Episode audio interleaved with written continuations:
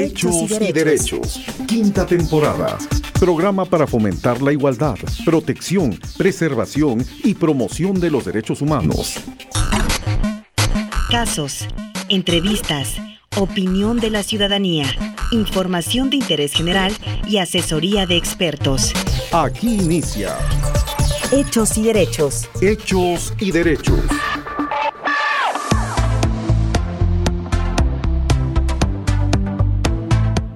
Amigos, les saludo con gusto, soy Andrea Rodríguez y les doy la más cordial bienvenida a una emisión más de Hechos y Derechos en esta su quinta temporada.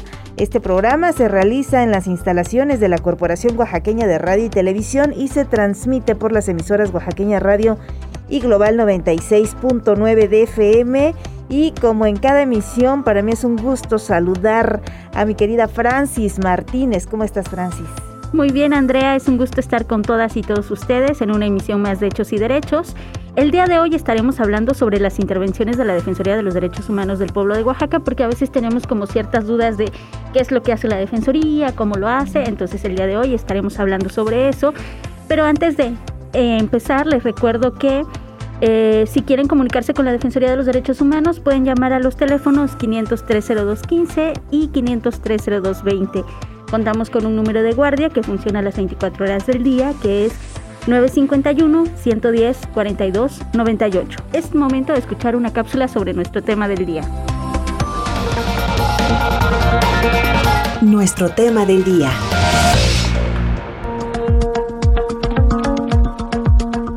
La Defensoría de los Derechos Humanos del Pueblo de Oaxaca tiene por objeto la defensa, protección, promoción, estudio y divulgación de los derechos humanos, así como la prevención, atención y erradicación de la discriminación y la violencia que sufren las personas por su condición, posición social, identidad cultural, política, económica, género, discapacidades, origen, orientación, preferencia sexual, ciudadanía, migración, sexo, nacionalidad, salud, religión e ideología o cualquiera otra que vulnere la dignidad de la persona. Ante ello, el organismo autónomo tiene como atribución recibir y obtener los testimonios, informaciones y documentos necesarios para el examen de las situaciones comprendidas en el ámbito de su competencia, así como investigar, estudiar, analizar y determinar la existencia de violaciones a los derechos humanos por actos u omisiones de servidores públicos o autoridades.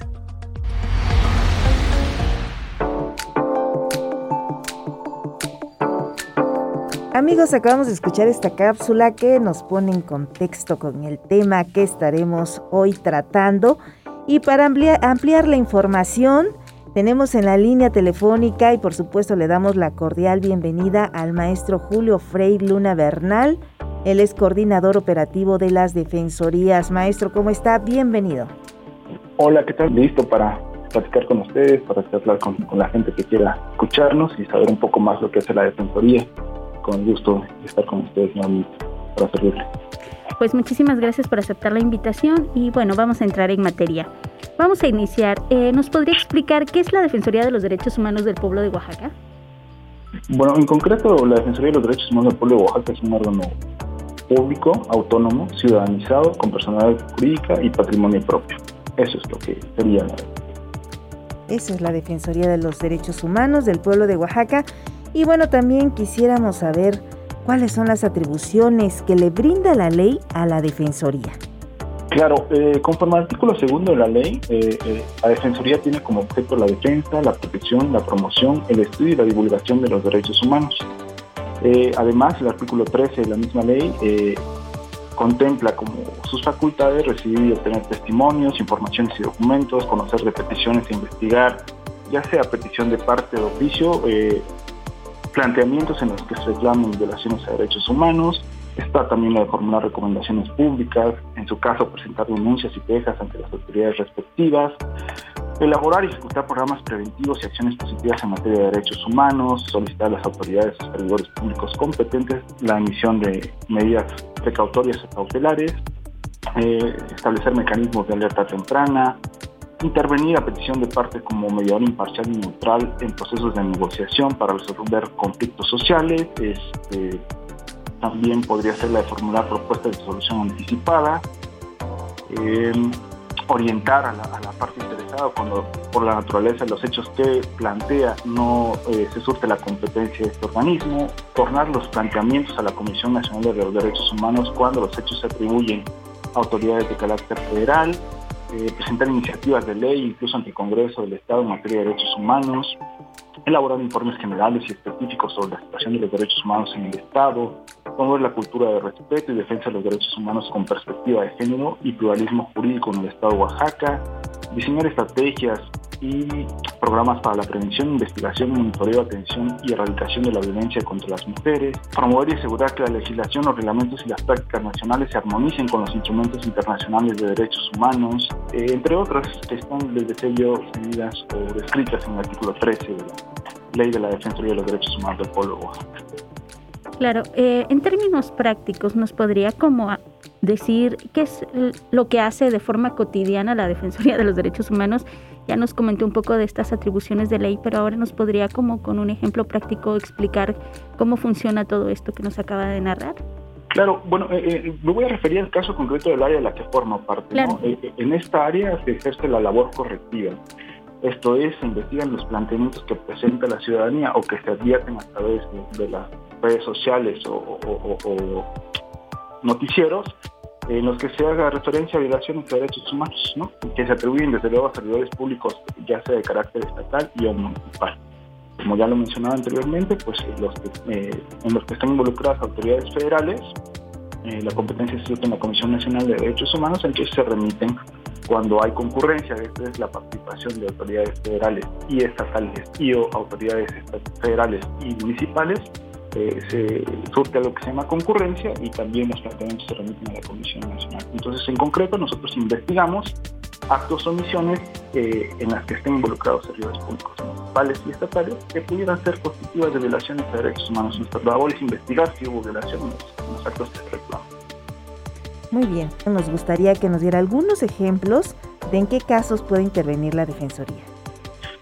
Sí, la realidad es que esto es, muy amplio, ¿no? Nosotros podemos investigar cualquier acto o omisión que pueda violentar eh, derechos humanos. Eh, podemos investigar detenciones arbitrarias, dilación en la integración de carpetas de investigación o expedientes penales, eh, cuando a pesar de que un ciudadano o ciudadana cumple con sus obligaciones para con la comunidad, ya sea que ésta sea eh, una, comunidad originaria que servicio a los sistemas normativos internos o, cualquier otro lugar y se le niegue el acceso a algún derecho o algún servicio público, eh, cuando solicita información algún servicio público conforme al octavo o trece de las condiciones federales locales y no hay una respuesta, cuando sin justificación legal se, impide a una persona el libre tránsito o residencia en alguna comunidad, cuando se niega o se otorga de manera eficiente el servicio de salud, eh, cuando no se respetan como tal las garantías procesales o debido proceso en, los, en los expedientes, ya sea administrativos eh, o, jurisdiccionales, cuando exista un actuar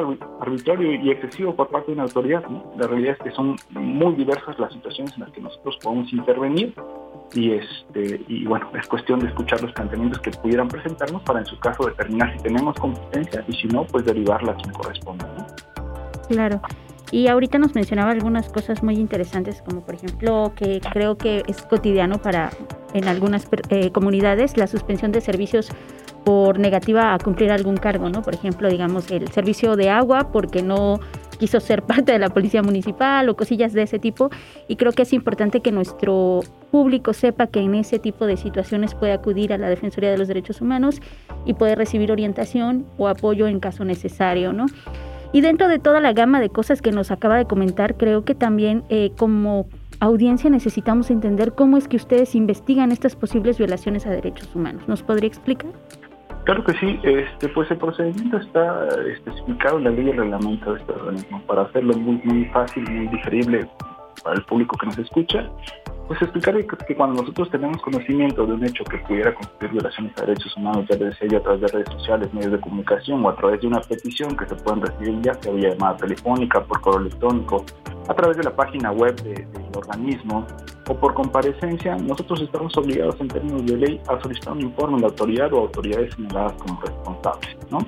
Ese es, digamos, el, el inicio de nuestro procedimiento Desde luego que dependiendo de la naturaleza de los hechos que nos plantean, también podemos pedir información o documentación en colaboración a otras autoridades, servidores públicos, incluso particulares que pudieran aportar datos para la debida integración de los expedientes que estamos investigando. ¿no? Asimismo, podemos emitir medidas cautelares. Una vez que tenemos el informe de la autoridad o autoridades señaladas como responsables, dependiendo del contenido, si advertimos que es necesario seguir documentando el expediente, pues podemos pedir este, informes adicionales, desde luego desahogamos pruebas como testimoniales, inspecciones, eh, mesas de trabajo, dependiendo, insisto, de la naturaleza de cada asunto, es que nosotros determinamos qué diligencias o qué acciones es necesario practicar para, para documentar eh, de manera efectiva y eficaz los expedientes. De entrada, la solicitud de informe es obligatorio. Eh, una vez que contamos con, con él, se da vista a la parte peticionaria o el promovente para que manifieste lo que sus derechos convengan, ¿no? Y en caso, les vuelvo a repetir, de que advertamos alguna deficiencia o a la necesidad de documentar tanto del informe que tiene la autoridad como de la contestación que dé el quejoso o promovente, pues requerimos eh, informes adicionales, ¿no? Eh, les digo, esto lo vamos advirtiendo conforme se tramitan y integran los expedientes, ¿no? Una vez que ya, ya contamos con todos los elementos, estamos en todo caso en la posibilidad de emitir una resolución. Y bueno, pues eh, quisiéramos saber si, si en algún momento también en ciertas situaciones se limita, digamos, o impide la ley la intervención de la Defensoría. Sí, claro. Este, el artículo segundo de la ley es muy claro. Eh, eh, la Defensoría crece de competencia legal para intervenir contra actos y resoluciones de organismos y autoridades electorales. Contra resoluciones de carácter jurisdiccional, ahí me gustaría hacer un paréntesis porque hacía yo mención hace unos momentos que eh, investigamos desde luego actos que se atribuyen a servidores públicos del Poder Judicial del Estado cuando son de naturaleza administrativa. Un ejemplo, mm. una violación en un proceso penal. ¿no? Ahí no nos vamos a meter al fondo del asunto. Sin embargo, si hay un proceso que ya duró, por ejemplo, cinco años, eh, de advertirse claramente que ya hay un desfase en el periodo que, tuvo el juzgador para dictar una sentencia y nuestra labor sería, por ejemplo, en este caso específico, pedirle a la autoridad jurisdiccional que emita la resolución de corte. Hay un punto muy interesante que menciona que es el, la limitación que existe respecto a la intervención en casos de particulares que son como personas eh, que no tienen ningún nombramiento o algún cargo como autoridad. En, digamos, en ese tipo de situaciones que es común que lleguen a la Defensoría, ¿cuál es el papel de la Defensoría al respecto? Sí, aquí debe estar claro que con, esta imposibilidad de conocer de actos atribuibles a particulares, no queremos decir que los particulares no puedan violentar derechos humanos. Sin embargo, lo que sí es necesario precisar es que para eso hay otras instancias. ¿no? En el caso, por ejemplo, de que un particular lesione a otro, pues estamos ante la presencia de un delito. Y la instancia eh, correspondiente sería la, la, fiscalía, a efecto de presentar la denuncia o querella, por ejemplo. En el caso de la rescisión de una relación laboral de una empresa para con un trabajador, una empresa particular quiere decir, pues desde luego está la Junta. ¿no? Eh, nosotros cuando recibimos un planteamiento de, de, esa naturaleza, lo que hacemos precisamente es orientar a la persona que acude con nosotros. ¿no? es decir, eh, comentarles, hacerles saber cuál es la acción o derecho que tienen a su disposición para hacer el reclamo que corresponda. En algunos casos, eh, después de hacer esta orientación, y dependiendo también de nuestras capacidades, porque si yo decir somos una oficina un poco chiquita, eh, eh, también cuando advertimos que hay alguna omisión por parte de esas dependencias o servidores públicos del Estado que deban intervenir en esas problemáticas, pues entonces sí ya se de la competencia y hacemos un acompañamiento, digamos, a través de cuadros ¿no? Claro, y creo que este punto que usted plantea es importante señalarle al auditorio que si bien hay casos en los que la Defensoría no puede intervenir directamente, como lo que menciona, en caso de que un particular lesione a otro, cuestiones de este tipo, sí pueden recibir asesoría u orientación de parte de la institución y como usted bien dice, en casos necesarios o cuando ya existe esta conexión de una posible violación de derechos humanos, recibir un acompañamiento, ¿no? Es correcto. Muy bien, entonces, ¿cuál, ¿cuál es el procedimiento que sigue la Defensoría cuando llegan peticiones que involucran a autoridades federales? los planteamientos que, se presentan en contra de autoridades federales se turnan a la Comisión Nacional de los Derechos Humanos. Actualmente, ah, bueno, a partir de hace algunos años hay una oficina eh, regional de la Comisión Nacional, de la Cuarta Visitaduría de la Comisión Nacional de Derechos Humanos en Ciudad de Ixtepec, eso nos ha facilitado el acceso a atender algunos, algunos asuntos que tienen que ver sobre todo con migrantes y con eh, atención médica en los convenios de carácter federal. Esos asuntos se remiten a esta oficina regional y todo el resto de los que nos son planteados se remiten a la Comisión Nacional de Derechos Humanos.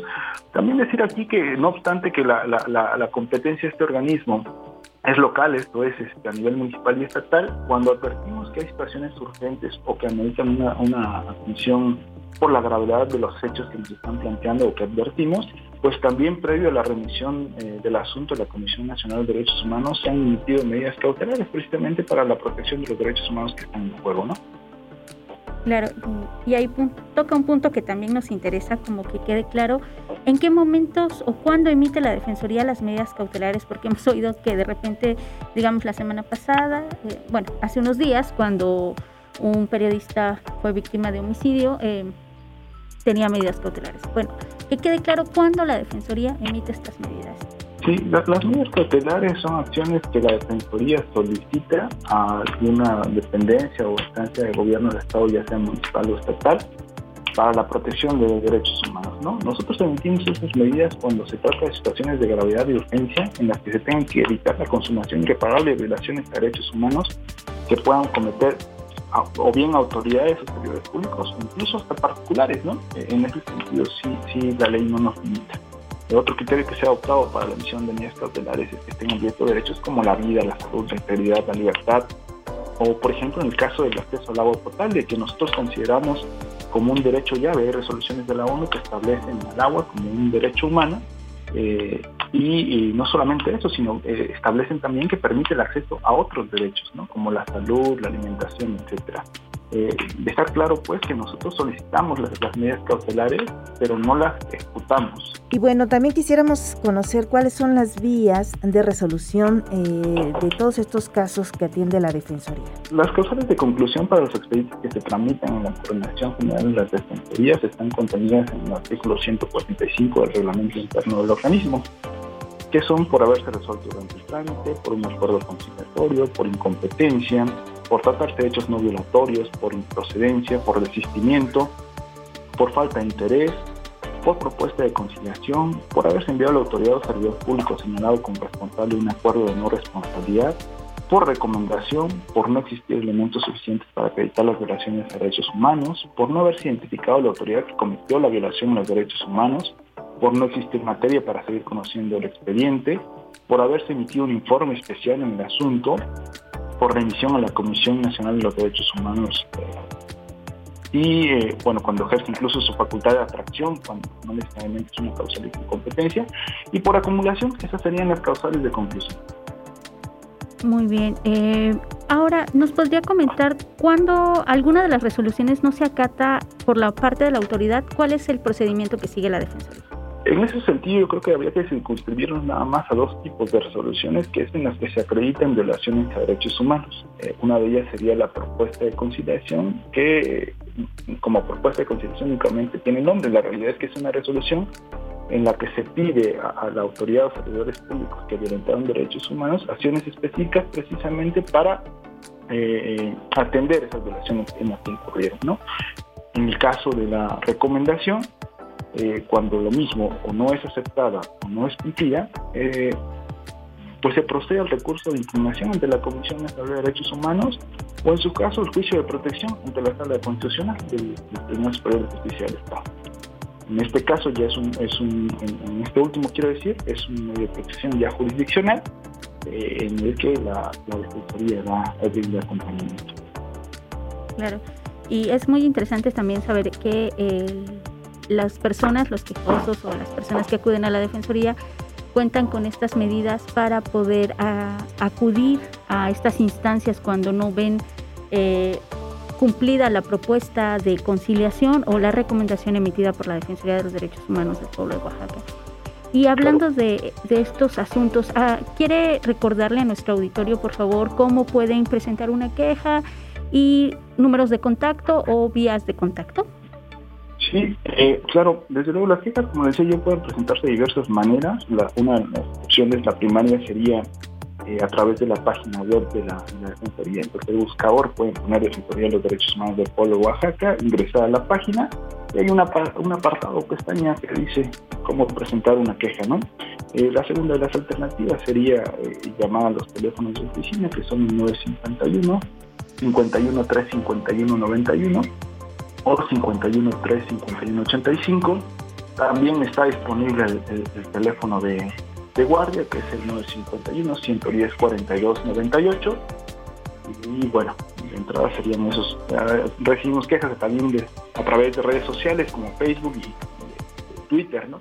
tenemos cuentas oficiales en las que se pueden hacer los llamados si gustan dejar ahí sus datos para que en todo caso nosotros podamos comunicarnos y recabar datos, lo que se requieran para iniciar la investigación, con gusto lo haremos. Pues interesante todo lo que nos ha estado comentando el maestro Julio Frei Luna Bernal de cómo eh, precisamente es que trabaja la Defensoría de los, de los Derechos Humanos del pueblo de Oaxaca. Es importante que toda la ciudadanía conozca precisamente cuál es la función, en qué puntos, en qué momentos, en qué partes sí puede intervenir la Defensoría y en qué momentos hay un acompañamiento, una asesoría, cuando no es eh, posible la intervención, pero sí una orientación, un acompañamiento.